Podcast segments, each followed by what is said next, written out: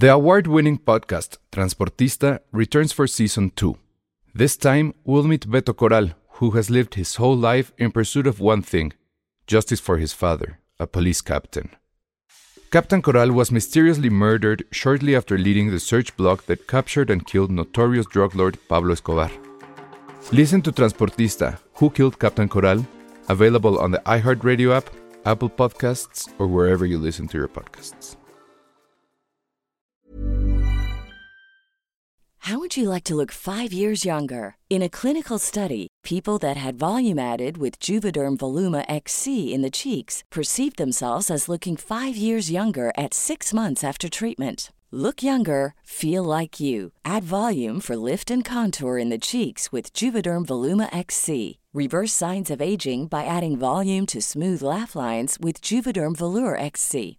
For important safety information and to find a licensed specialist, visit juvederm.com. That's J U V E D E R M.com. Not for people with severe allergic reactions, allergies to lidocaine, or the proteins used in Juvederm. Common side effects include injection site redness, swelling, pain, tenderness, firmness, lumps, bumps, bruising, discoloration, or itching. There's a risk of unintentional injection into a blood vessel, which can cause vision abnormalities, blindness, stroke, temporary scabs, or scarring. Talk to a licensed specialist to find out if it's right for you. Dixo Exile. Network.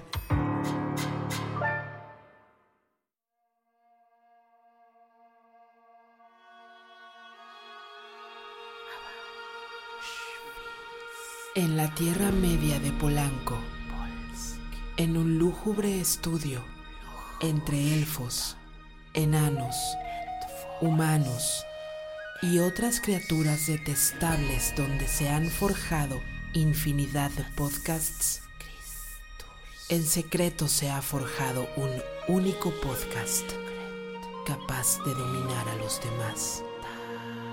Bienvenidos a Tolkien, el podcast no oficial de los Anillos del Poder. Una colaboración entre Filmsteria y la Sociedad Tolkiendili de México.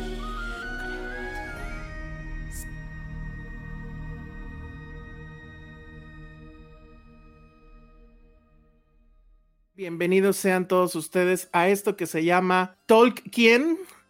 Y este es el podcast no oficial sobre los anillos del poder, The Rings of Power, la nueva serie de pues, semanada del Señor de los Anillos. Y bueno, para los que nos estén viendo, bueno, para los que no entiendan por qué está pasando esto, déjenme les explico, les doy contexto.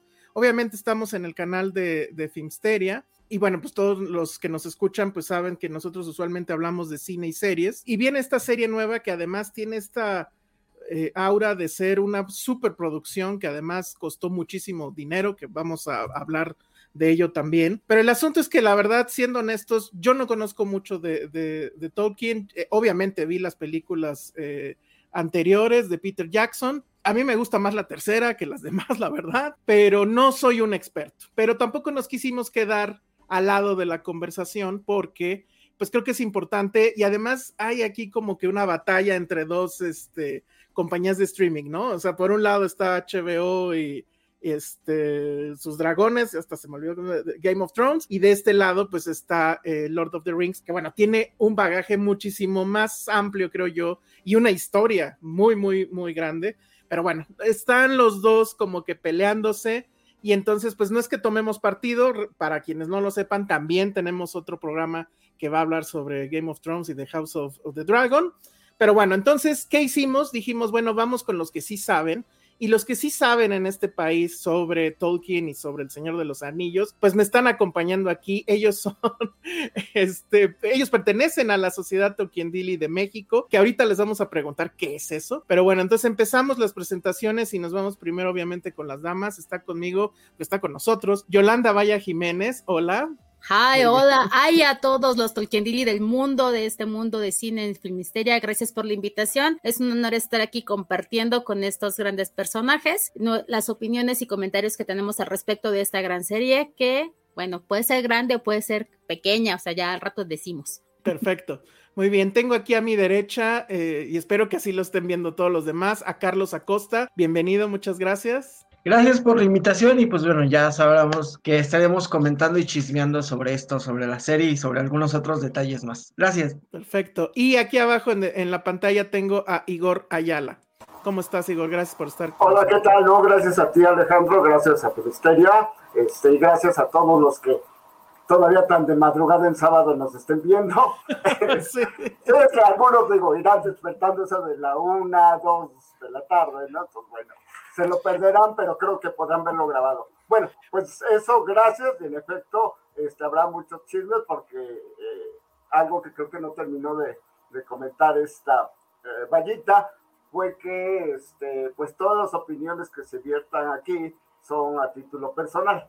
Este, por dos cosas. Una, la sociedad ejerce la más amplia libertad y variedad de opinión, por un lado, y por otro lado, este, no es como que haya un frente cerrado de, eh, en torno a la serie frente a la de Game of Thrones, ¿no? Este, hay todo un ensangrentado campo de batalla ahorita, con mucho chisme, entonces, bueno, ya también hablaremos de eso. Sí, sí, obviamente eso también lo queremos tratar, y además me encanta porque sin querer o sea, sí, sí es una batalla casi, casi de luz y oscuridad, ¿no? Nosotros estamos a las 12 de la tarde los sábados y así vamos a estar eh, durante todos los episodios que dure la serie. Y ellos van a estar en domingo, en la noche, en ese podcast también, justo a media hora después de acabado el, episodio que, que pasa cada, cada domingo. Entonces, efectivamente hay una batalla aquí entre luz y oscuridad que a mí me parece que es muy, muy interesante. Ya tenemos unos primeros comentarios. Eh, desde Dinamarca nos está viendo Dani Crespo, le, mandamos un saludo. Damián Jesús también eh, dice que está desde Guadalajara, Beatriz Jiménez, y bueno, pues aquí, aquí andamos. Yo quiero empezar esto preguntándoles qué es la sociedad eh, Tolkien Dili. Y, y quiero empezar con una anécdota que a mí me encanta. Hace, ¿qué se habrá? Como más de 10 años, creo, que a mí un día me invitó Yolanda a un evento que además creo que estamos cercanos, acaba de suceder el, aniversario de, nacimiento de, Tolkien, ¿no? Su aniversario luctuoso. Ah, fue aniversario luctuoso, ok. Pero bueno, me acuerdo que aquella vez, creo que fue por su, por su cumpleaños, ahora sí, no sé, no me acuerdo, pero me invitó a un, a un evento y que pues era obviamente en un bar, ¿no? Me acuerdo. Y, y, yo me quedé muy sorprendido por el nivel de apasionamiento. O sea, no me acuerdo si llegó gente, bueno, tú sí estabas disfrazada, seguramente había más gente disfrazada. Eh, leyeron, creo, fragmentos de, de alguno de los libros, hubo canciones y al final, obviamente, todo terminó en una gran borrachera con cerveza. Y yo la verdad es que no, o sea, jamás había entrado al fenómeno desde ese punto, ¿no? O sea, lo, lo había, ah, sabía del libro, ya ni me acuerdo si habían salido las películas, creo que todavía no salían las películas, ¿o sí? ya, fue justo en un evento de, creo que así fue en el, o el Tolkien de, ah, una fecha, fue en el Rings, ahí en Insurgentes, uh el Rings, famoso, hermosísimo lugar, y sí, ahí nos conociste, Alex, gracias por haber ido, estuvo el taller de música, que aquí eh, Igor Ayala fue el director del taller de música, que también extraño cantar los poemas de Tolkien, y pues es muy divertida todas las sesiones que tenemos presenciales que también extraño. Pero bueno, gracias por haber ido. Y entonces yo me quedé muy sorprendido porque, bueno, mi fandom, o sea, la verdad es que sí, debo aceptar que, pues yo soy muy básico, entonces yo soy fan de Star Wars, obviamente. Y en mi cabeza no caben más, o sea, he intentado que entre todo el mundo de, de Tolkien y no, porque, o sea, cabe uno, cabe el otro y pues ya, no, no, no, no va a suceder. Pero sí dije, o sea, sí hay otro nivel de apasionamiento. Tampoco soy tan clavado de Star Wars, jamás me he disfrazado de absolutamente nada, pero sí me di cuenta de eso. O sea, hay una pasión que es más allá de, del, del volumen, de la grandeza de somos muchos, sino de un asunto que creo que viene del corazón. Entonces, no sé si me pueden platicar tantito de la sociedad para que la gente sepa quiénes son, este, cuáles son sus funciones, se ven todos los fines de semana, o de, qué va la, la, sociedad. Quien quiera eh, tomar la palabra. Claro que sí. En esta ocasión le voy a ceder la palabra a Igor Ayala porque es de, de nuestra sociedad, es la persona que tiene, pues eh, llegó antes que yo, entonces, me parece que él tiene un poquito de más historia y más conceptos. Adelante, sí, sí, bueno, este, eh, ojalá no, no, no, no, no me lleve todo el podcast platicando anécdotas e historias, porque de repente a uno le da, pero no, vamos a tratar de ser breves, este, gracias a, a Vallita, claro, de una vez, Vallita actualmente es parte de la directiva de, nuestro, de nuestra asociación. Ahora, este, pues la sociedad se define a sí misma como eh, una organización cultural sin fines de lucro dedicada a estudiar, difundir, y esto es importante en este contexto, disfrutar la obra de Tolkien colectivamente, socialmente, ¿no? Em, estamos constituidos legalmente como una asociación civil desde hace 20 años y desde hace 20 años estamos como loquitos haciendo un montón de actividades, reseñarlas sería impensable, este, eh, pero en general todos tienen como, como ese, este, e, e, ese filo, ¿no? Entonces, bueno, eh, tenemos desde charlas, conferencias, talleres sobre los lenguajes que ha hablado Tolkien, este, reuniones efectivamente caracterizados, eh, lecturas en voz alta donde se comentan, este, a veces eh, realizamos, hemos realizado algunos este, eventos masivos así pluri, este, ¿cómo se dice? Cuando hay de muchos interdisciplinarios, esa cosa, este, el más grande fue en 2015, nuestro logro más grande en el Centro Nacional de las Artes, logramos convocar a 15 mil personas aproximadamente, este, y bueno, también hay música, hay gente que hace teatro adaptando textos de Tolkien, hay juegos de trivia, y además tenemos, este, eh, ¿cómo se llama? Eh, muchas em, efemérides que celebramos, algunas de cajón, Tú efectivamente fuiste a una de esas, pero son como cuatro o cinco al año. Y bueno, pues mucha de esta actividad lamentablemente se vio limitada, no interrumpida en la pandemia. Y pues desde hace dos años hemos venido operando básicamente eh, a través de las redes, ¿no? ¿Cuántos años, cuántos años lleva la, la, asociación? 20, vamos para 21 en diciembre. Órale. Entonces, bueno, sí, yo mejor ya me callo porque... sí.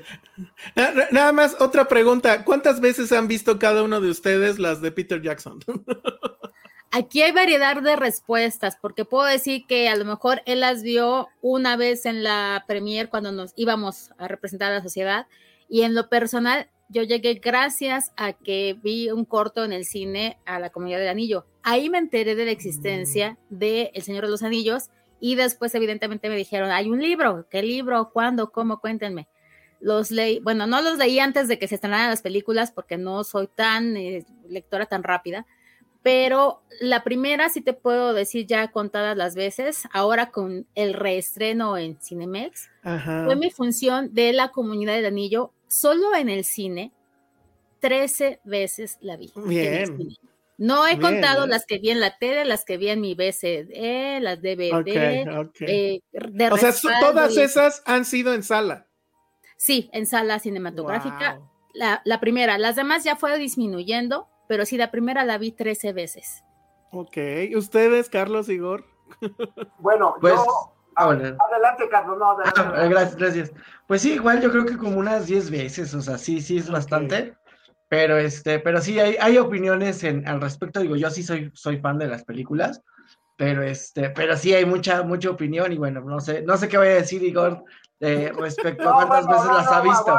Bueno, no, o sea, ya todo el mundo, sí, yo no soy tan fan, pero bueno, inclusive para no ser fan hay que saber de qué, de qué diablo se habla, ¿no? Entonces, bueno, sí, yo creo que por lo menos los he visto unas tres o cuatro veces, solo la primera vez en pantalla, este, las otras veces en mi casita, eh, y sobre todo porque en general hace muchos años que dejé de ir al cine, ya no soy gente de cine, de serie sí, soy miembro orgulloso también de la Iglesia Serialista Universal. y entonces, este, si ya parte de mi vida la malgasto este, viendo series a pasto, ¿no? Todo en mi casita. Entonces, pero este, sí, eh, Muy bien. No puede, digo, las películas igual no pueden estar ausentes, ¿no? Claro, claro. Muy bien. Ok, entonces pues empecemos con esto. A mí lo que me gustaría saber primero, antes de su opinión eh, sobre estos dos primeros episodios que ya están disponibles en la plataforma, es que me dijeran de dónde sale esto, porque pues que yo sepa ya se habían hecho todos los libros, este, de dónde sacó Amazon este material y qué opinión, o sea, bueno, de dónde lo sacó y qué opinan ustedes, o sea, sí había, em, digamos, o sea, se eh, eh, sea, tiene sentido que esto exista o literal se lo están sacando de la manga porque pues le surgía eh, sacar dinero a la franquicia, no sé. Entonces, quien quiera empezar a responderme esa pregunta que supongo es un poco este, complicada, no sé. Yo te digo algo rápido, nada más para no quedarme callada, pero pues mira, los dos que están aquí a mí arriba y al lado saben más cosas. Yo creo que es una fuente de inspiración la obra literaria de Tolkien, que sí hay algunas pequeñas partes por ahí que sí están chispitas que dicen, ah, ahí está Tolkien, aquí vuelve a aparecer, tal vez acá, pero eh, no hay nada escrito justo de lo que se está hablando de la historia, o sea, sí hay algunas líneas eh, que pudieran mm, agarrarse así como grapas que se están separando de las hojas de que sí, sí, soy de Tolkien, pero no. Entonces, este, yo creo que hay algunos textos de los cuales pudieron partir, pero pudieron sacar más cosas. No sé, ya, le dejo la palabra a Igor porque él sí te va a decir cosas interesantes. Adelante. Eh, siempre es mortal con sus halagos, hay que tener cuidado. ¿eh? sí, porque lo compromete a uno. Bueno, sí, el caso es que, bueno, en principio de haber material de partida escrito por Tolkien, sí lo hay. Este, aunque ahí hay cosas misteriosas que Amazon no ha terminado de aclarar, ¿no?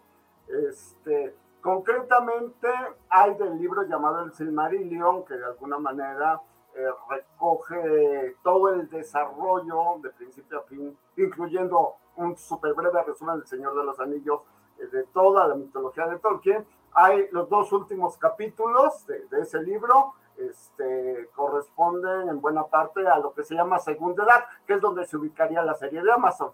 Este, eh, y también hay una cosa que se llama apéndices, que son un montón de textos técnicos y cronologías y listas de nombres y algunas explicaciones así. Y entonces, este, que dice Amazon que ellos no compraron los derechos del Silmarillion o de esos capítulos, sino que nada más compraron los derechos de los apéndices. Este, y bueno, esa es la primera parte, de que hay material para hacer este. Eh, y sin embargo, habiendo ese material, que era lo que decía Vallita, pues este, no está como muy claro qué hicieron, porque por lo menos en estos primeros dos capítulos, eh, la serie cuenta una historia que no está en esos apéndices y los apéndices cuentan una historia que no está en la serie, ¿no? Entonces, hacer esa revisión capítulo por capítulo, tratando de comparar, por lo menos en estos primeros dos, va a ser imposible, ¿eh? Podemos comparar y, eso, pero este, pero hacer esa comparación de entrada, creo que sería sano aclararlo de entrada, porque valorar la serie, entonces va más allá de decir, esto sí está en el libro, esto no está en el libro, ¿no? Casi nada, como decía Vallita, pues va a estar en el libro, ¿no? Ahora, este, si Amazon realmente fue más allá de los apéndices, no lo sabemos hasta los siguientes capítulos, ¿no? Ok, ok. Ahora, este, Carlos, eh, no sé si te, o sea, no sé cómo la hayan recibido ustedes. Yo que soy un neófito de esto, pues evidentemente no sabía yo ni quién era quién, ¿no? Digo, más allá de eh, Galadriel se llama, que después se va a convertir en Kate, eh, ¿Cómo se llamaba la actriz? Se me olvidó. ¿Es Kate Winslet? No, es este. Kate Blanchett. Kate Blanchett. Ajá. Después se va a convertir en Kate Blanchett, ¿no? Eh, pero pues yo la verdad es que sí me sentí bastante perdido en el primer episodio al menos. Como que el primer episodio es más de presentación, de pues son estos los personajes, hay muchos mundos, hay mucho recurso del mapita que se mueve, ¿no? A lo Indiana Jones, pero sin el avión, obviamente. Entonces, te pregunto a ti, Carlos, y, eh, después si quieren este, agregar eh, Yolanda Igor, eh, ¿Tú cómo sentiste? O sea, en el, primer episodio te pasó lo mismo que a mí, o ustedes sí estaban como que, ah, pues sí sé quién es él, quién es él y, sé cuál es su onda, o cómo, cómo lo recibieron.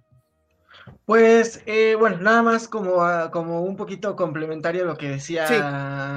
Vaquita y eh, Igor, es que eh, muchas veces aquí todo el mundo dice, ah, me gustaría ver el Silmarillion, me gustaría ver otras cosas, pero algo que sí debemos decir, ahorita ya no sé en qué cuenta va, pero sí se ha protegido mucho la obra de la primera edad y de hecho hay una, una protección de casi 70 años, si no me equivoco, si no sé en cuántos vaya ahorita, pero el mismo, las mismas obras están protegidas. Lo que es el Hobbit y el Señor de los Anillos, ya desde el tiempo de, que estaba vivo el profesor, pues bueno, ya estaban como en venta y por eso solo manipula mucho. En el caso, eh, respondiendo a tu pregunta, híjole, yo sí me sentí, no sé, no, es más, ya ahorita ya lo, lo, lo desmenuzamos, de que si hay partes de Tolkien y que no en la serie. Yo, los, yo no me sentí ni siquiera conectado con las películas de eh, Peter Jackson. O sea, ni siquiera lo sentí ser dentro del universo. Perdón que lo diga, pero ni siquiera me sentí en el universo. Está muy padre visualmente, eso no hay duda, pero que tengas una conexión. Pasa lo mismo como tú decías de Star Wars, que también por ahí saludos, mí me gusta. Pasa lo mismo que con los otros episodios que hizo Disney, ¿no? Y yo aquí nada más lo digo rápido, en el sentido de que... Eh, ya no sientes que sea la esencia original de lo que viste hace tiempo, sino es como que dices, bueno, sí sabes que es porque pasa en el mismo universo, pero no son lo que tú crees que son. Entonces, eso sí es algo a, sentimiento personal que yo, yo tuve. Y este, y pues bueno, ahorita he visto varias cosas de, críticas y ya nos dirán en los comentarios, pero sí sentí esa, esa cuestión personalmente con los, los primeros dos capítulos. Además que hay personajes que si bien conoces, no te lo dicen como tal, pero dices, bueno, ¿y este es tal persona o este es tal quién o qué es, no? Hasta que ya después lo vas deduciendo tú, ¿no? Pero sí es bastante pues bastante complejo en ese, en ese sentimiento. No sé, Igor o Yolanda, qué, puedan decirte, pero en, lo personal sí sentí, sí sentí eso, así fue como que, ok, vamos a ver qué avanza. A ver, no, a ver, yo quiero, yo quiero, este, ¿cómo se llama? Preguntarle a Alejandro, creo que es su turno. Este, sí, porque acabo de decir y, algo bien importante, a lo mejor uno carga bien que mal prejuicios o juicios o lecturas o apreciaciones, este, pero tú estás virgen, ¿no? Bueno, en sí, obvio, obvio. Qué bueno que lo aclaras porque no. Este, ¿Cómo se llama? Eh, pero lo que dijiste es muy interesante.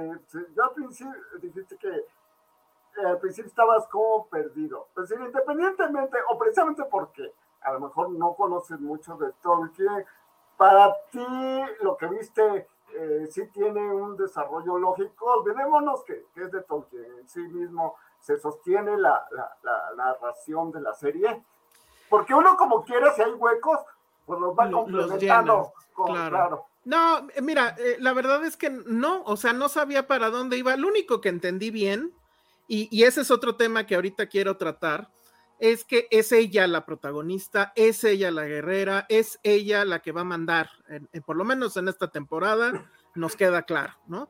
Sí es un personaje que me gustó, o sea, porque además después se va a convertir en Kate Blanchett, entonces eso es muy interesante, ¿no? Y, y, la actriz, la verdad es que ni sé cómo se llama, ahorita estaba yo queriendo checar y ver qué más ha hecho, pero creo que ella sí carga sobre sus hombros y puede cargar sobre sus hombros la serie, se llama Morifat Clark, no tengo idea qué más habrá hecho, ahorita lo checo rápido. Entonces, en ese sentido, eso me gustó. Pero hay mucho bla, bla, bla. O sea, para hacer un primer episodio, em, y que creo que debió de ser un episodio de Vean. O sea, cada episodio costó, creo que 50 millones de dólares, algo así. Ahorita, de hecho, tengo ahí preparada una tabla para que comparemos, ahora sí que comparemos precios. Pero para, yo sí pensé que el primer episodio, pues sí iba a estar muy apegado a, acción y muy a, miren, vean estos visuales y vean, vean todo el poder que traigo atrás, ¿no? O sea, enamórense y ahorita ya vamos a la historia. Digo, porque además tengo espacio para hacerlo, ¿no? O sea, no estamos en cine, vamos. Entonces, no, no hace eso. Hay una primera batalla con, este, con uno, una de las criaturas, un monstruo que seguramente ustedes saben cómo se llama, no sé. Me gustó, pero dura, o sea, se va rápido. Me gusta que se tarda en salir el logo de, de, de los anillos del poder pero sí sentí que era demasiado bla, bla, bla. Y, y, uno que llega a esto, pues sí entiendo que lo que querían, insisto, es como decir, bueno, estos son estos, estos son estos, este es el conflicto de estos, el conflicto del otro, pero sí sentí como que un tema ahí de ritmo que uno, eh, como tú bien dijiste, llegando virgen, pues sí se vuelve complicado, ¿no? Entonces, ese primer episodio al menos a mí me dejó eh, como que claro el asunto de, ok, sí se están gastando una lana. Ahorita hablaremos de eso, si sí se nota o no se nota el dinero, pero este, híjole, complicado. Y ahora, quiero hacer, y yo creo que eso me lo voy a guardar para el siguiente podcast que hagamos, quiero hacer el experimento igual con Game of Thrones. Yo Game of Thrones no lo vi. No, la verdad es que nunca me llamó la atención, pero me dicen que la nueva, este, como se llame, House of the Dragon, que no tengo yo que saber nada de Game of Thrones y que la, voy a entender. Entonces voy a intentar ver el primer episodio y a ver si me pasa exactamente lo mismo. Pero en este sí me sucedió eso, pero sí me gusta mucho la protagonista. Adelante, adelante, adelante, Carlos. Sí, justo creo que, creo que bueno que lo acabas de decir. Eh, yo creo que eso, eso sí es, eso sí pasa. Por ejemplo, eh, también yo vi Game of Thrones, también me decepcioné con, con el parte del final. Me gustó, sigo siendo fan. De hecho, House of Dragon me está gustando. Pero yo creo que ocurre eso, que muchas veces el, el por lo menos en, en ver en los sonidos del poder sí tienes que tener un contexto de qué pasa y por qué pasa y demás. Pero en el contexto de eh, House of Dragon no necesitas a lo mejor ver todo lo de la serie, sino conocer más o menos e incluso puedes iniciar de ahí después de verte toda la demás serie. Creo que eso funciona muy bien, pero aquí sí es necesario conocer un poquito más de qué es lo que vas a, a tener y que bueno, supongo yo que por eso fue que se reestrenaron también las películas para que entendieras qué onda, porque si no, sí te puedes perder, bueno, ¿y, y cuáles anillos y de qué hablan? ni quién es Sauron ni eso, ¿no? Si es que no has visto nada ni conoces nada, ¿no? Que a estas alturas, eh, pues bueno, sí me ha tocado gente que dice, no, es que yo nunca las vi ni siquiera en el cine, ¿no? O no las he visto ni siquiera cuando estaban en streaming. Entonces también esa es la parte de que a veces sí le puede, incluso en esta guerra de streaming, le puede ganar una a otra por ese mismo, por ese mismo sentido. Pero bueno, ya nos dirán por ahí los comentarios qué, qué opinan. Este, yo, yo creo que este, es bien interesante lo que dice Alejandro, porque sí había visto en las redes, que te digo ahorita, además ni siquiera hay una batalla entre, entre bandos, hay una batalla campal de todos contra todos dentro del nicho de Tolkien, ¿no? Y uno de los, de los tantos bandos asegura que le resultó aburrida. Y yo no me explicaba por qué. Creo que tiene que ver con lo que dices y yo no, yo no, no me había caído el 20, pero a mí, para mí, fíjate lo que son los prejuicios, algo que podría ser una virtud de la serie, es que aunque no lo logren completamente, intentan darle un tono poético a los diálogos. Creo que le va a aburrir en efecto a mucha gente, eh, porque bueno, si algo tiene la obra de Tolkien leída, es un tono poético, pero eso tendría que transformarse no en diálogos, sino en imagen. En claro. en movimiento, ¿no? Totalmente, totalmente. aquí hago un paréntesis. Una de mis series favoritas de fantasía es este American Gods de, este, de Neil Gaiman. Por lo menos la primera temporada, ya después, bueno.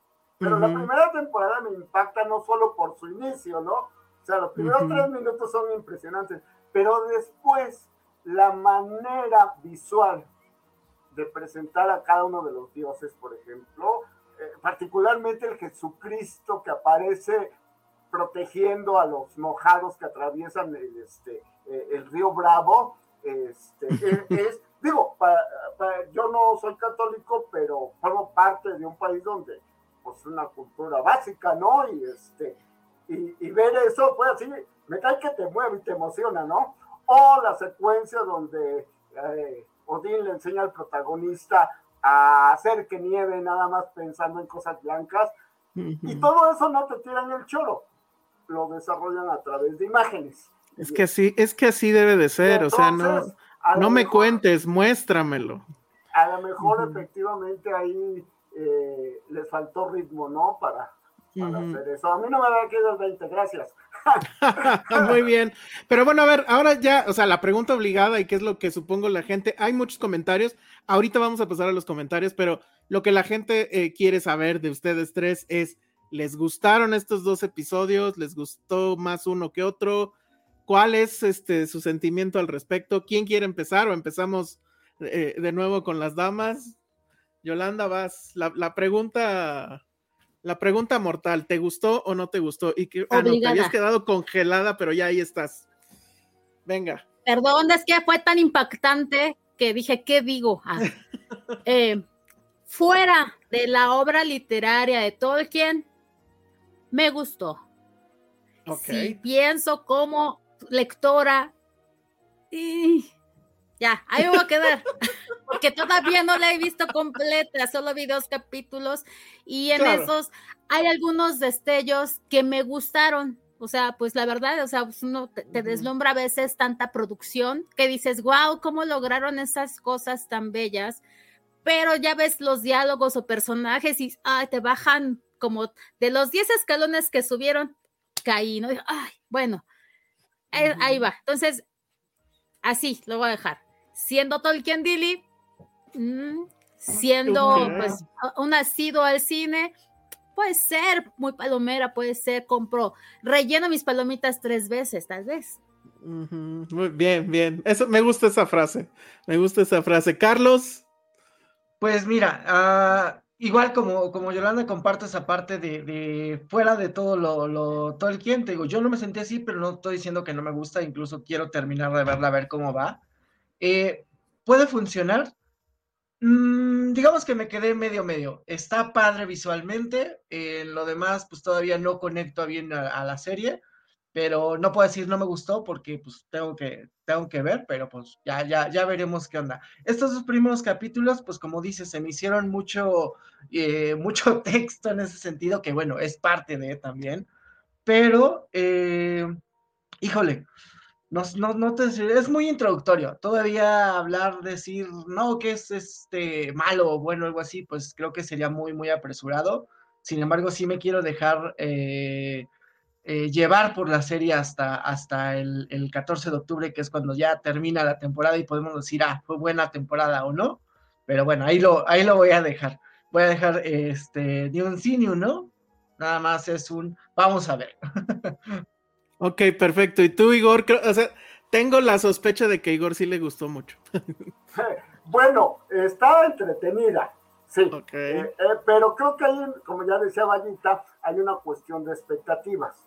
Eh, la primera expectativa, que tiene que ver con lo que se Vallita también de los escalones, es que Amazon durante años estuvo promoviendo que iba a ser una adaptación de la obra de Tolkien. Este, y eso ya era un reto por sí mismo, ¿no? Eh, de hecho, el único que había logrado vencer ese reto era justamente Jackson, ¿no? De alguna manera eh, estableció como un que a mí no me agrada mucho, pero bueno, es un segundo canon para mucha gente sobre la Tierra Media y bueno, ahí estaba la vara, que ya estaba alta. Pero cuando se empieza a ver, ahora que, que, lanzan los, los, dos primeros capítulos, que en realidad, pues, no parece ser una adaptación, vamos, ni siquiera una expansión, sino más bien un reboot, es decir, borrón cuenta nueva de, de la Tierra Media, este, tienen un reto mucho mayor, que es convencerte de que lo que están haciendo es todavía mejor que una adaptación de Tolkien. Y, este, y a lo mejor ahí, pues Amazon se está poniendo la vara demasiado alta y puede, puede tropezarse, ¿no? Sobre todo porque, en efecto, está entretenida, pero también, a mí no me desagradaron tanto los diálogos, de repente creo que sí logran cierta poesía, este, creo que además visualmente hay cosas eh, para mí bonitas, por ejemplo, eh, hay alusiones al nacimiento constante, por ejemplo, cómo aparece el extraño en posición fetal, o este, el mar, ¿no? O sea, como el renacimiento de Galadriel. Eh, sí tiene cómo concibieron visualmente la parte del reino de los elfos de Gil-galad, ¿no? Con esos árboles, con, árboles tumbas o árboles monumentos, ¿no? Este, sí, creo que hay, hay cosas este, muy bellas, pero también tiene eh, muchos contrastes que a lo mejor pues no le dan la fluidez necesaria.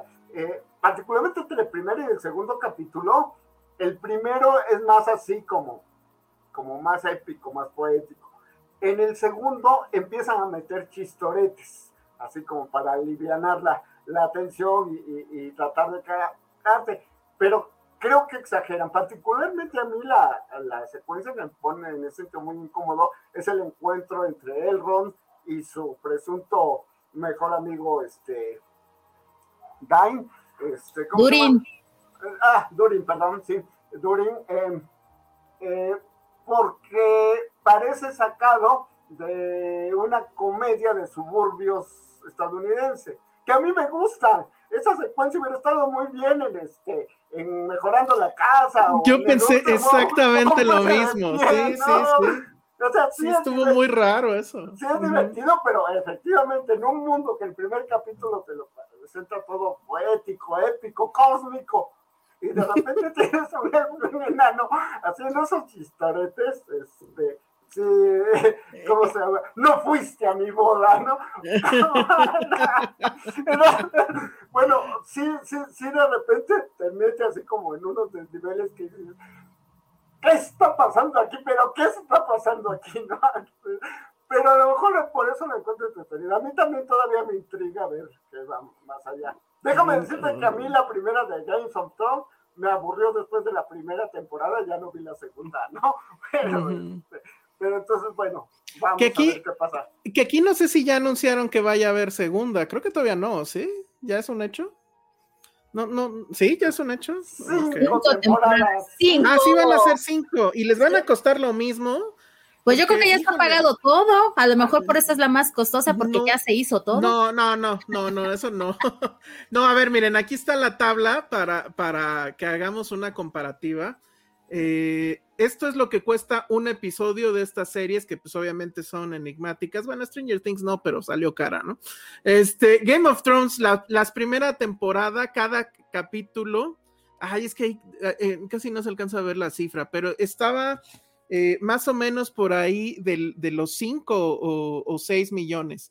La segunda temporada ya le estaba rascando a los 15 millones. Luego House of Dragon llegó a los 20 millones. Obviamente estamos hablando de, dólares. Luego Stranger Things eh, estaba más o menos en los 30 millones de dólares. Y aquí estamos hablando ya de casi 55 millones de dólares por capítulo. Todo esto es por capítulo. Y entonces aquí lo que yo les pregunto es, ¿se ve ese dinero o no? Y o sea, van, a ver, adelante, adelante. Ustedes díganme y ahorita les digo yo qué opino al respecto. Pues yo lo vi mucho en todos los paisajes, no se ve mucho el CGI que digas, ah, ya ahí se le ven los hilos. La verdad es que por esas cosas sí te llega a impresionar. Es como cuando eh, uno de los protagonistas importantes empieza a seducir a la gente bajita la mano por su belleza. Es eso, o sea, es eso, está creando súbditos por toda la magnitud eh, magnificencia que se ve en la producción. Yo, oh, desde mi perspectiva, está muy padre. Los paisajes son fabulosos. Eh, el hogar de los enanos, es que no sé si muchos ya leyeron los libros o, vieron la serie, entonces por eso no doy spoilers tanto. Entonces, donde viven los enanos ahí, la verdad es que nunca se había visto en algún mm, con vida, o sea, con muchos elementos, eh, sino con, como con ruinas. Entonces eso te cambia la mm. perspectiva y te hace crear otras, otras imágenes, ¿no? Entonces yo lo vi, pero no sé mis compañeros. A ver, venga, ustedes nada visualmente. Ah, bueno. A ver, hijo. No, yo, yo me atendría a la opinión de Alejandro, que es el experto en ese sentido, porque yo soy bien malo para eso. De hecho, ahorita que presentó la tabla, este, dije, Stranger Things, ¿a poco le metieron tanto dinero? Porque ahí sí es una serie donde, eh, pues más allá de la perfección o no con que se logre una imagen, este, pues yo diría, pues no es una fotografía, por ejemplo, que parezca tan cara, ¿no? No, yo, yo creo que lo que les costó es la rola, ¿no? De esta. Pues puede ser una, una la rola, una la rola y dos todos los efectos de, de, de esta de este filtro rojo que ponen, por justamente el Ups and Down, pues yo creo que de ahí salió todo ese dinero, ¿no? Yo no bueno, y, y, una parte, y una parte importante de, digo, no me sé los porcentajes, pero una parte importante de lo que costó Rings of Power sí fue el pago de los derechos de uso de la franquicia. Y lo que están gastando en, es Nueva Zelanda, ¿no? Donde están filmando, que bueno, tiene que ser. No, eh, ese es, creo que hay dos temas. Uno es ese en efecto, que también da lugar a chisme, porque este, eh, tal vez el gran parte del costo sí provenga de la compra de derechos este, a la Tolkien State, que es el, la,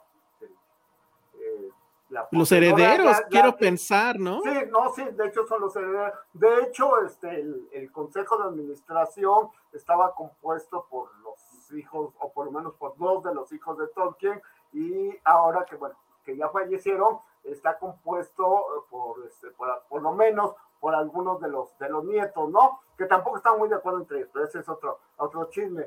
Yo. Ah, ese, ese, sí, cuéntanoslo. Porque se imaginan eso, vivir de, de, lo que hizo tu abuelo. no, bueno, bueno, no solo, eh, híjole. No, mira, es que sí. Me van a expulsar de la ciudad por andar contando chismes. De no, venga, nadie nos está viendo, hombre. No, no hay nada.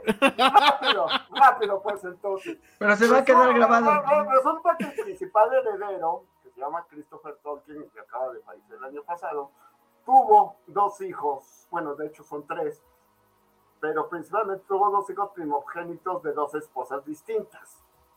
Ah, uno, se, uno, se, llama Simon y el otro se llama Adam. Y los dos ah. eran parte del estate. Pero cuando se vino lo de Jackson, Christopher se deslindó, dijo cosas muy eh, rudas acerca de las películas. Ah, sí, órale. Sí, y Simon, sí, hay una entrevista muy famosa que le dio a Le Monde, el diario francés, donde dice cosas muy rudas, pero bueno, este, como no podía hacer nada, pues se quedó ahí, pero eh, Simon, que sí se puso del lado de Jackson, este, pues lo hizo enojar, y lo hizo enojar tanto que lo sacaron del Consejo de Administración. Años después, ya se reconciliaron y Simon ya de nuevo es del este, del, ¿cómo se llama? Del Consejo de Administración. Em, pero mientras tanto, Adam, pues había, era como el sucesor natural de Christopher. Nada más que pues, regresa Simon, se muere Christopher, y Adam no ha dicho ni una sola palabra, pero Simon de nuevo ha salido a presentarse como eh, aval de la serie, ¿no? De que sí está de acuerdo. Entonces, este... Porque no sé si se quedaron a los créditos. Ay, sí. No sé si se quedaron a la escena final. No, no hay escena final. Pero yo me quedé en los créditos y hay, y justo les iba a preguntar quién era este individuo y ya lo acabas de responder. Hay un crédito a Simon Tolkien como asesor de todo este rollo. Entonces, pues sí, también se está eh, llevando eh, ahí una lana extra, ¿no? Entonces, de entrada, es decir, quién sabe cómo haya estado la venta de los derechos, quién la decidió, cómo la decidió, porque la familia Tolkien es súper cerrada, ¿eh? pero en serio. Bueno, ahí está, se equivocaron de, de quién estaba inspirada la obra de Tolkien. No, supieron cuál de todos los Tolkien. Ese es el secreto. Yo creo que el secreto es cambiarnos el apellido y entonces vamos a Amazon. Y le dices, oye, yo soy el Tolkien, denme chamba. Pero volviendo al tema del costo, en efecto, este, eh, digo, ahora, digo, yo en un plan muy conspiranoico me puedo, este, imaginar, pues les pusieron un precio altísimo por ese texto tan escueto que son los apéndices, este, para que no lo compraran pero el señor Besos dijo, ¿cómo no? Aquí hay lana y compro lo que quieran, ¿no? Al precio Totalmente. que me ponga. Entonces, eso puede haber elevado muchísimo los costos. Sí. y, lo que estaba leyendo, a ver, ah, sí, sigue, sigue, Perdón, lo que decías de, de, la filmación, este, eh, la filmación empezó a hacerse en Nueva Zelanda, pero también por razones del COVID y de regulaciones del gobierno neozelandés, la tuvieron que cambiar y se ha hecho en Escocia, la segunda parte de las mm, filmaciones. Ya. Entonces, porque yo había este leído una declaración del, del, pues no sé si es presidente o el alcalde o no sé. Todos estaban muy contentos porque obviamente iban a cobrarles todos los impuestos del planeta. Y eso obviamente también subió mucho los costos, pero bueno, vamos, hubo lana para todos. Pero bueno, a ver, entonces, este, de lo visual, ustedes lo vieron bien, por lo que me dicen. Yo la verdad es que o sea, sí, además está en 4K, ¿no? Este, y yo sí la pude ver en 4K.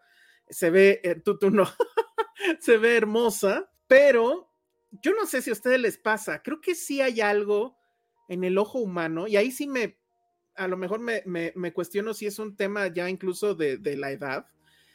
Hay un momento donde dices, esto se ve hermoso, pero algo me dice que no es real. Y los paisajes, efectivamente, creo que es lo, en lo que más le han de ver, le han de haber subido a 11, ¿no? En la onda del CGI, de que se viera. Pero hay algo que me dice, no sé, porque uno se va a la de Peter Jackson y dices, claro, aquí se siente el helicóptero, ¿no? o sea, aquí se siente la toma de que alguien está en un helicóptero, eh, no es un dron, me queda claro, ¿no? Este, y, creo que todo lo que hizo Peter Jackson tiene esa cuestión, que es, vamos a, a, exprimir lo más que se pueda los efectos visuales normales, ¿no? Este truco que hizo para que Gandalf se viera más grande dentro de la casa de, este, de Bilbo, creo que era, este, todos esos truquitos old school, en una producción que para su tiempo, pues también era una la nota, ¿no? Pero pero él tenía eso y aquí siento que es pero aún así también, McKellen se quejó mucho de justo el exceso de CGI, o sea, de pantallas verdes, ¿no? estaba muy triste, decía, tanto estudiado y tanto sacó para que salgan con eso, o sea, tampoco, ¿eh? O sea, digo. Bueno, puede ser, es que esa, queja, perdón, rápido, esa queja la hizo con el Hobbit, no con el Señor de los Anillos, porque el Señor de los Anillos sí fue mm. más old school y en el Hobbit hizo eso, según hasta donde yo sé. Entonces, y sí, se, se nota de una a otra que sí hay bastantes diferencias, pero sí, esa, eso, esa anécdota es cierta. Muy bien. Pues sí, o sea, a mí me pasó eso, no sé. Este, y ahora quiero pasar ya a los comentarios del público porque hay muchos y este.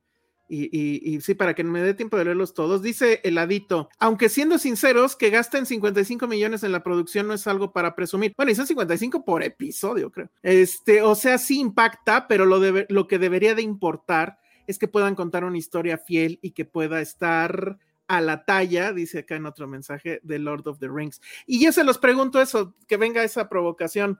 ¿Está a la talla, o sea, está al, nivel de Lord of the Rings? Digo, obviamente estamos hablando, pues, visual contra visual, pues, con, con Peter Jackson. y, estoy viendo cabezas que dicen no pero hablen, no, no me digan, aquí sí hay que hablar. Estábamos diciendo, por ejemplo, en las películas, sí logras ver una adaptación de, Jackson. Ahí sí, sí, y también hubo cosas que nada que ver, ¿eh? O sea, que también la gente que no haya leído los libros, pues eh, seguramente va a decir que fiel, pero bueno, ese es otro detalle. Acá por eso te decía yo, si acaso es, oye, me inspiré cuando leí esa obra, voy a hacer una serie. Es diferente a una adaptación desde mi punto de vista. Ok. Carlos, Igor. Ah, yo creo, yo creo que este, eh, algo que tienen las películas de Jackson visualmente es que su concepto es muy consistente. Aquí de nuevo yo encuentro cosas disparejas, porque si ves un concepto, por ejemplo, cómo se maneja con los elfos y los enanos, y otro con los hombres, o sea, eh, ya no hay como tanta luminosidad, tanta así cosa eh, bonita fuera de este mundo, por ejemplo, la parte de, las aldeas, de los jardín y todo eso, este, pues se ve así más común y corriente, el pasto hasta se ve más, más, maltratado, todo así, pero ya no está tan, tan estetizada la imagen, ¿no? Entonces, si son como dos cosas distintas, mientras que Jackson, opines lo que opines, sí presenta un concepto visual de principio a fin que no te, no te saca de la historia, sino al contrario, te mantiene dentro de ella, ¿no? Este, entonces, bueno. Ok. Carlos. Pues sí, también esa, esa cuestión, como dicen, eh, hasta, hasta parece, y voy a, voy a decir esto, espero no me, no me maten, que incluso viendo la serie comparada con la película en este sentido, hasta puede ser Jackson un poco más canonizado. O sea, en ese sentido de que sí tienes esa cuestión de que sí te marca quién es quién, y por ejemplo, entre los elfos y los enanos sí hay una diferencia. Aquí yo, yo personalmente no sé si es una concepción mía o qué, pero por ejemplo, entre uno de los personajes, a el enano, por ejemplo, Elrond y el enano, los sentí como parejos, como muy iguales en ese sentido. Y en el caso de, Jackson, no, en el Jackson sí se ve como que es una raza distinta, es un, un, personaje distinto, es un lugar distinto y acá lo sentí más, más como plano en ese sentido. Digo, no sé si es percepción o qué, yo supongo que sí, pero eh, fue lo que yo lo que yo sentí o lo que yo vi. Eso sí, no, no, no quita que no haya sido algo eh, padre ver todos estos lugares, porque sí, visualmente, lo volvemos a decir, creo que es, es eh, muy bonito, pero sí, sí, Jackson sí marcaba mucho esa, esa parte según mi, mi, mi, mi modo de verlo, ¿no? Sí, sí, sí te decía, este es Rohan, este es Gondor, este es este Mordor, y veías esa diferencia. Acá no lo sentí tanto, pero digo, son dos capítulos, hay que ver lo demás.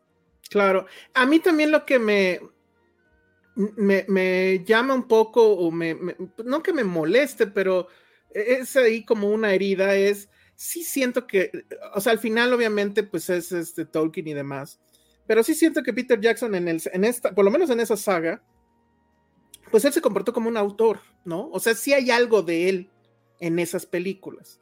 Y probablemente lo más importante que hay de él en esas películas es el amor que él le tiene a toda la obra de Tolkien, que sí es, sí es muy notable. O sea, se nota que él, o sea, dio básicamente media vida ahí, ¿no? Y no sé cuántos kilos, que después los perdió y luego los volvió a ganar y ahí ya se quedó.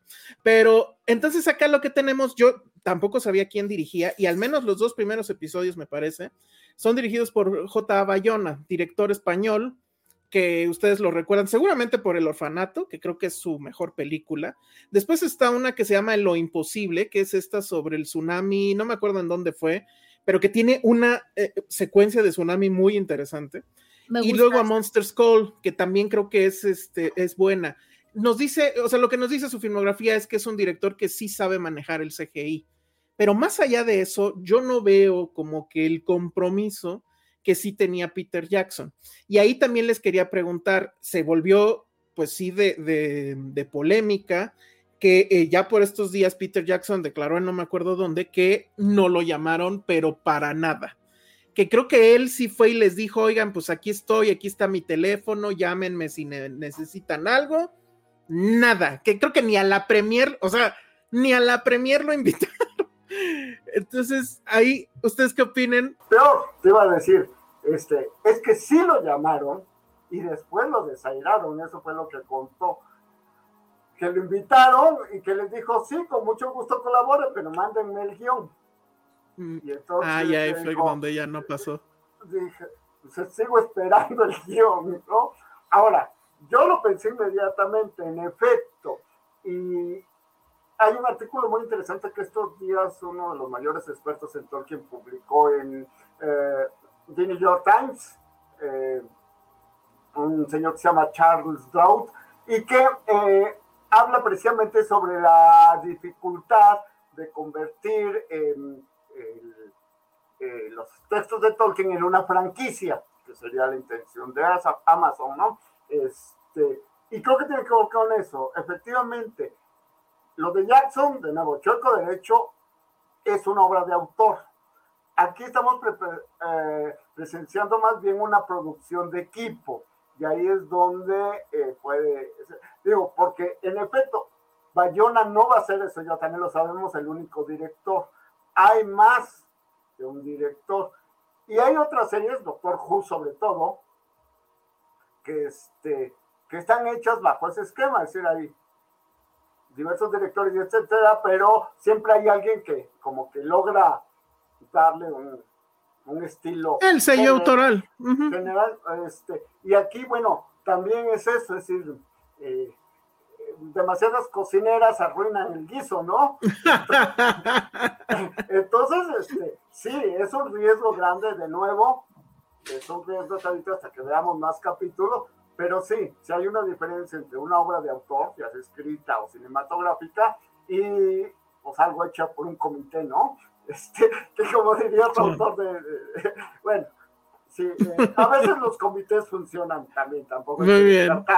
A ver, Carlos, como que te vi con ganas de decir algo ahí respecto a esto de Peter Jackson. No, pues realmente creo que ya lo había comentado. Pero algo que, por ejemplo, bueno, ahí sí puedo decir que, que este, incluso por ahí lo vi en la premier, que Alan Lee y este, ahorita se me escapa el nombre del otro ilustrador, eh, sí se ve, eh, por ejemplo, en los, en los barcos hay una, hay una escena donde aparece un barco, sí se ve mucho a su obra, ahí sí se ve o sí se nota que se inspiraron muchísimo en sus trabajos artísticos y que de hecho es uno de los que... John Howe, gracias, que justo... Eh, es eh, los que ilustran los libros, los libros de, Tolkien. E igual hay muchos ilustradores, pero eh, sí, sí se nota esa, esa cuestión visual, creo que sí ayuda y que, puede conectar un poco con lo que hace, lo que hace Jackson.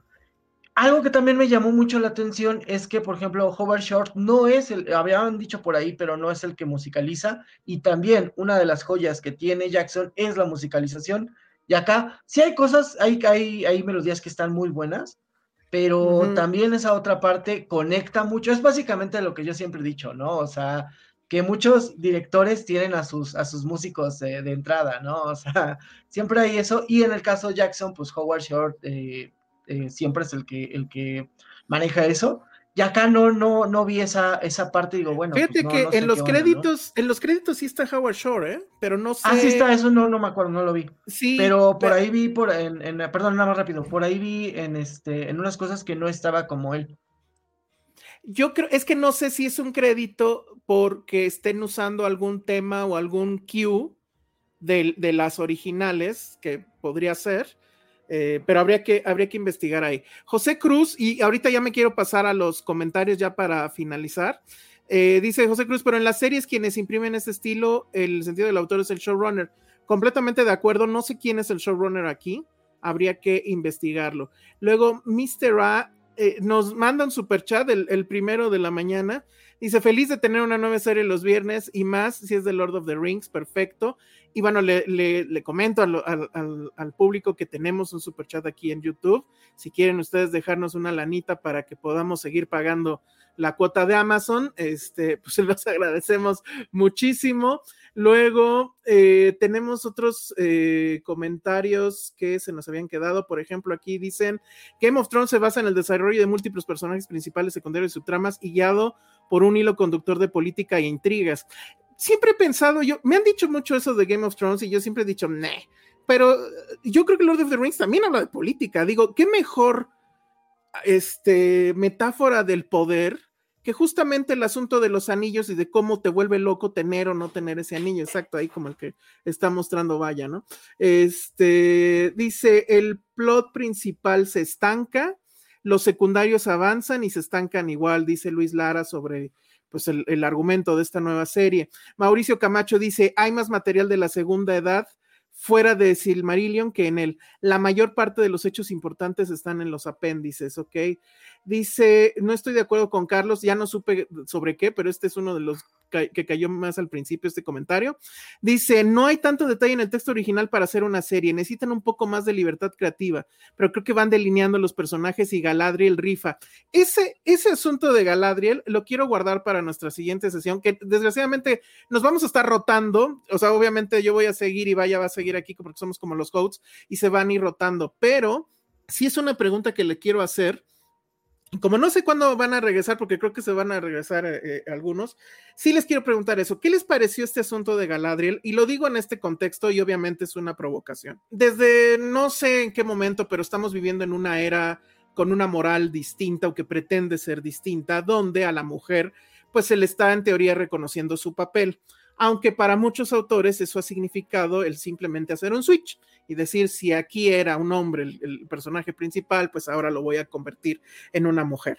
Y eso pasó en las secuelas de Star Wars con el personaje de Rey, que pues era básicamente Luke, pero ahora en mujer.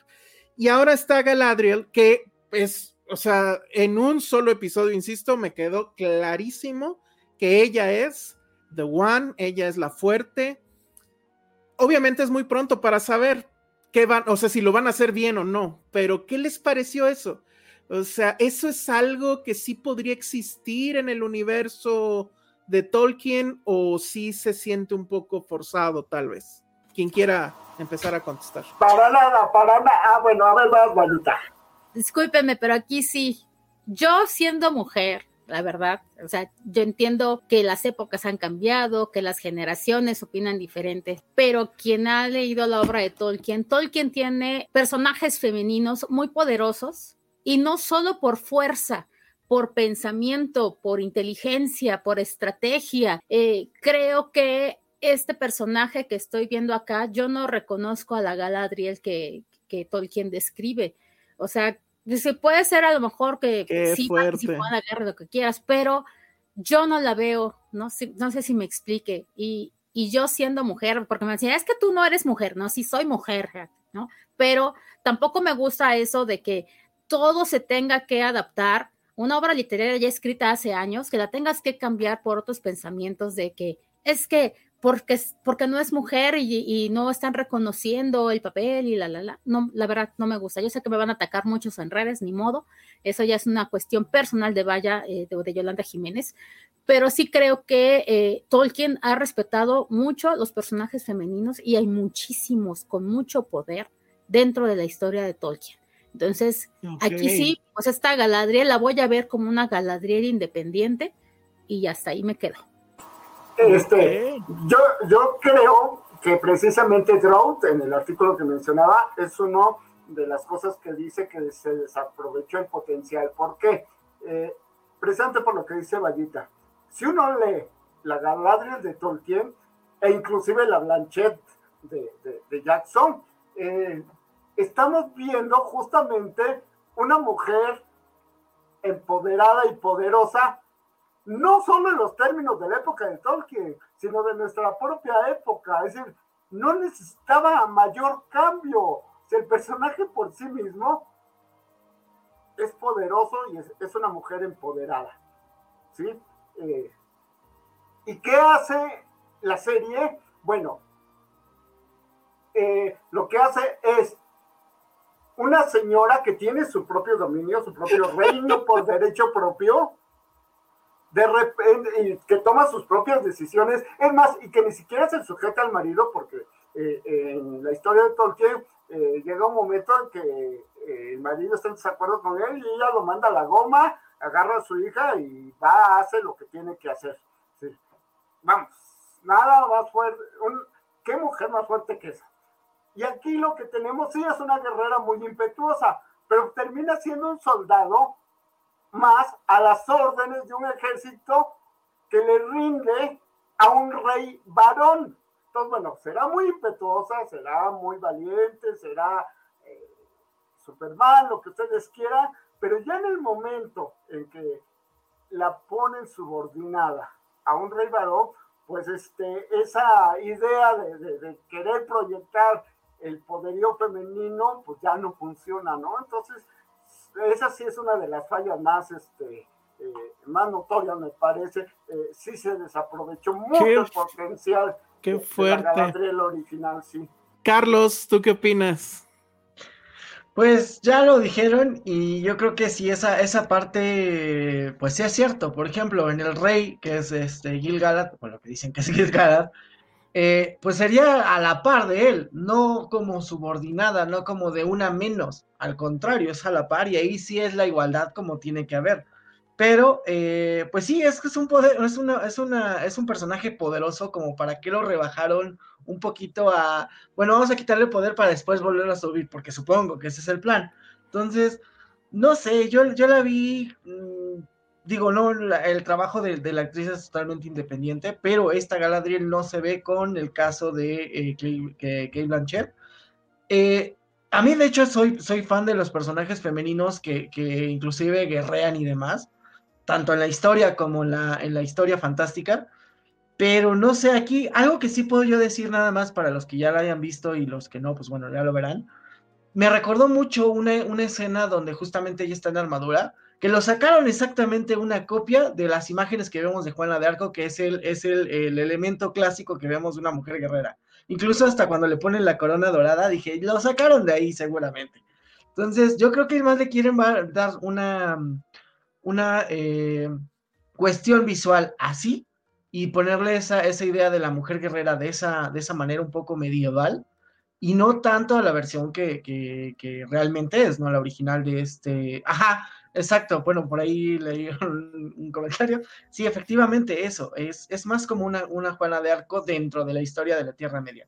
Digo, habrá que ver cómo se desarrolla. Además, algo que sí no, no me pareció mucho es esta cuestión de voy a vengar a mi hermano. O sea, ni siquiera es como de, pues, ¿cómo? O sea, no, no, no, no, no, no, no es como de tomo los papeles y voy a luchar. No, simplemente es yo como mujer poderosa, como gobernante, voy a participar dentro, pero no voy a involucrarme más, ¿no? O sea, es como de yo mando. Sí, porque lo, lo que no queda claro es de dónde tiene el entrenamiento, ¿no? Porque eh, la forma en cómo mata ese orco, no sé qué era, digo, sí está muy cabrón. Ah, era Legolas en esa escena, o sea, para que Legolas. Sí, es lo que yo, es lo que yo no, no he visto y, es algo que les está gustando a las series de ahora, no solamente Tierra Media, sino también Star Wars. ¿Por qué los giros innecesarios? O sea, ¿por qué dar tanto giro para una lucha y un combate? Y algo, nada más, ahí hago un pequeño anuncio, incluso lo que, lo que hacemos en la sociedad. Tenemos un taller de esgrima histórica donde no hacemos eso y realmente estudiamos lo que sí es la verdad. Es como de, es innecesario, no, y aparte de ponerle la espada para que brinque, no, no sé. no, le, no, le, faltó ahí a Oiga, pero creo que sin querer toqué un nervio porque ahorita hubo muchos comentarios, sí los voy a tener que leer. Dice aquí, ah, bueno, Mauricio Camacho nos aclara, Howard Shore hace el tema principal y el resto del score lo hace Beer McCready. Ok, perfecto. Luego, eh, Fer Rosas dice: Yo tengo mi foto con Galadriel porque vino, ¿no? Estaba en la alfombra roja. La verdad es que sí está bien guapa la actriz. Hermosa mujer la voy a poner aquí otra vez. Pero, está más chiquita de lo que se ve.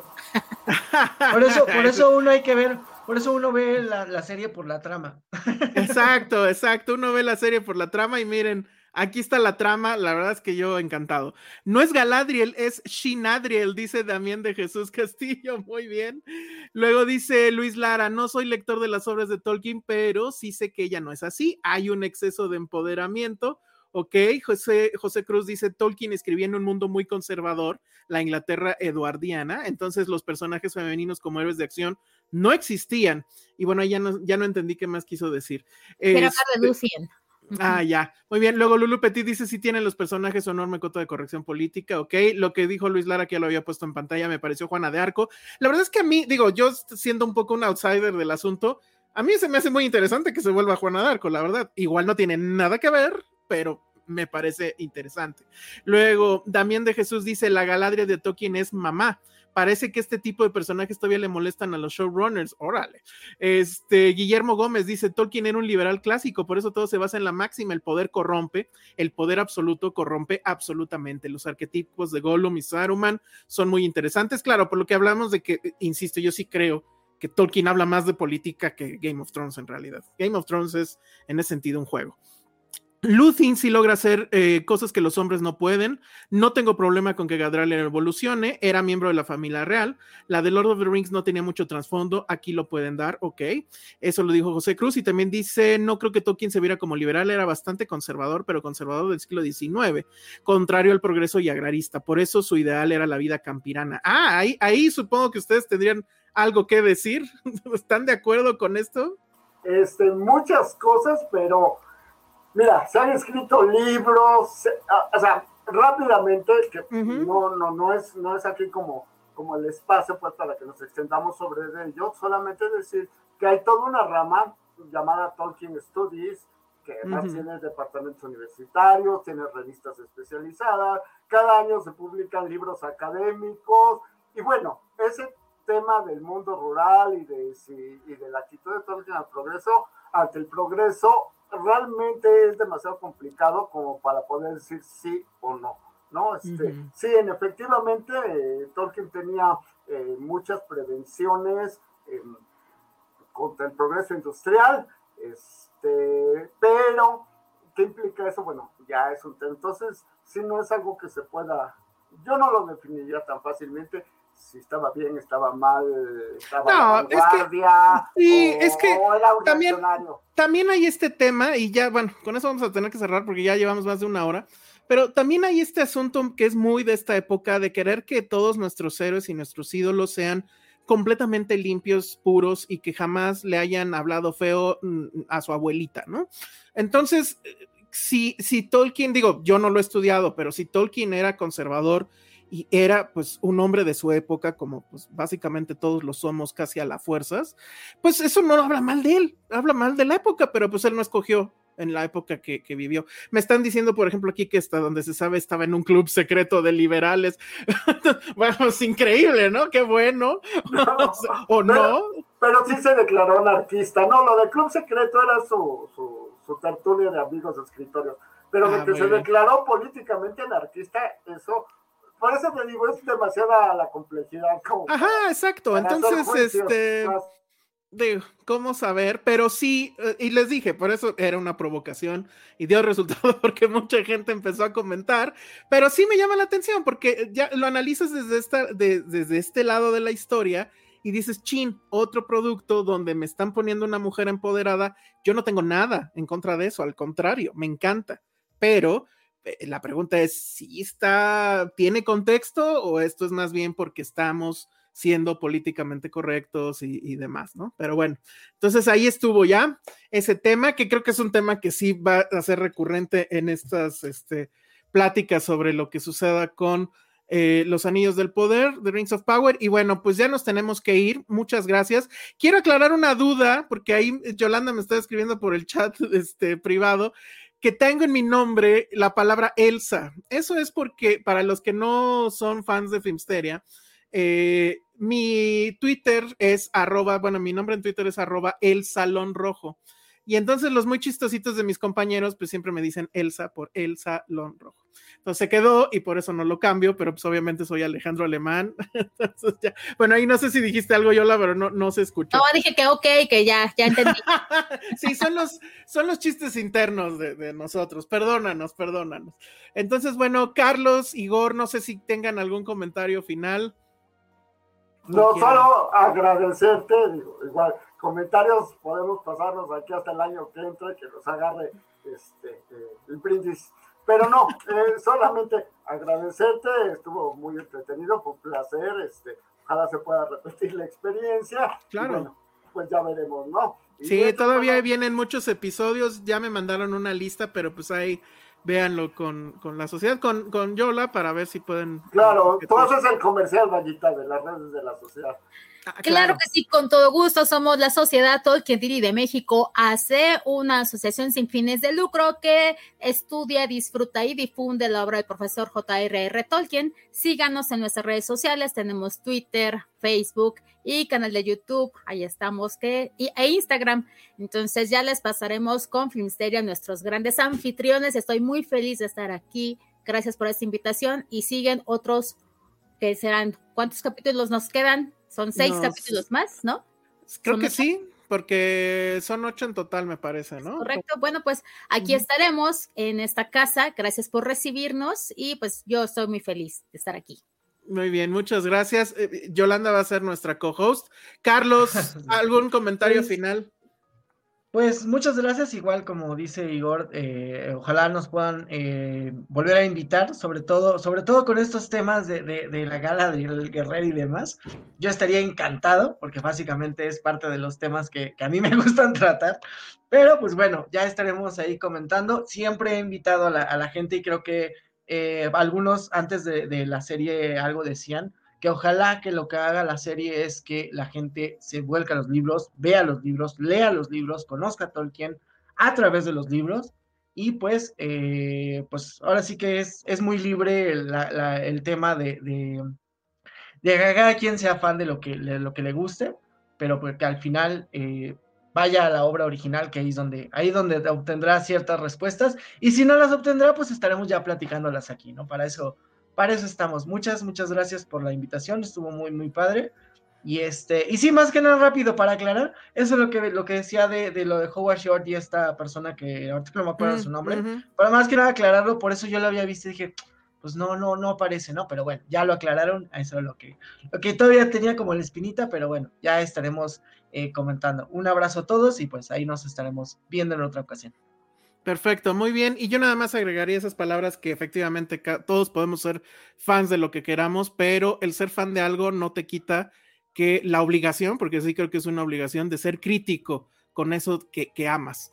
Entonces, y esa es este, una de las principales objetivos de, de este podcast, de que aquí sí podamos ser críticos, porque justo no tenemos la atadura de, tener que cumplirle cuotas de publicidad a nadie. Claro que, de nuevo, si quieren ustedes cooperar con el super chat, siempre será bienvenido. Si nos están escuchando en la repetición, aquí abajo hay un iconito que tiene forma de corazón, donde ustedes también pueden dejar sus, sus aportaciones y estamos negociando, ahorita estamos nada más en YouTube, pero sí estamos viendo que podamos entrar en el feed de Filmsteria, del, del, podcast de Filmsteria. Entonces ya les estaremos avisando. Como sea, pues nos vemos el siguiente sábado a las 12 para seguir nerdeando sobre esta serie y sobre El Señor de los Anillos y la obra de Tolkien. Muchas gracias a todos, Carlos, Igor, Yolanda.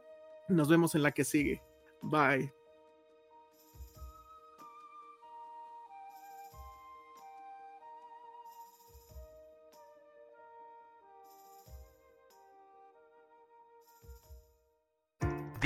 Exile Network.